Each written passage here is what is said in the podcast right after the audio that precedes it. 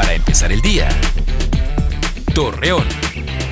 Muy buenos días, martes 23 de febrero. Le presentamos la información para empezar el día. Luego del trágico accidente automovilístico suscitado el pasado domingo, donde perdieron la vida cinco personas, entre ellas una menor, Jesús Campos, presidente del Tribunal de Justicia Municipal de Torreón, indicó que se reforzarán los operativos de revisión para detectar a quienes manejen en estado de ebriedad. Julio César Arce Valencia, subsecretario de Ingresos, dio a conocer que en el mes de enero se tuvo una buena participación de los ciudadanos de Gómez Palacio en el pago puntual de impuestos vehiculares por medio de la plataforma electrónica. Debido a los riesgos de contagios por el COVID-19, Rodolfo Silva, presidente de la Asociación Nacional de Instituciones de Educación Privada, Justo Sierra, informó que en Coahuila y Durango no se tiene de momento fecha para que los estudiantes puedan integrarse a las aulas.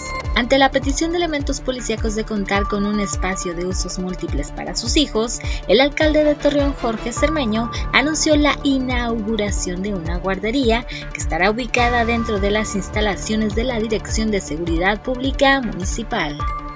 Algunas plantas pertenecientes a la empresa Peñoles se vieron afectadas durante una semana en sus procesos laborales debido a las fallas en el suministro de energía, así lo indicó el director general de la empresa Rafael Rebollar González.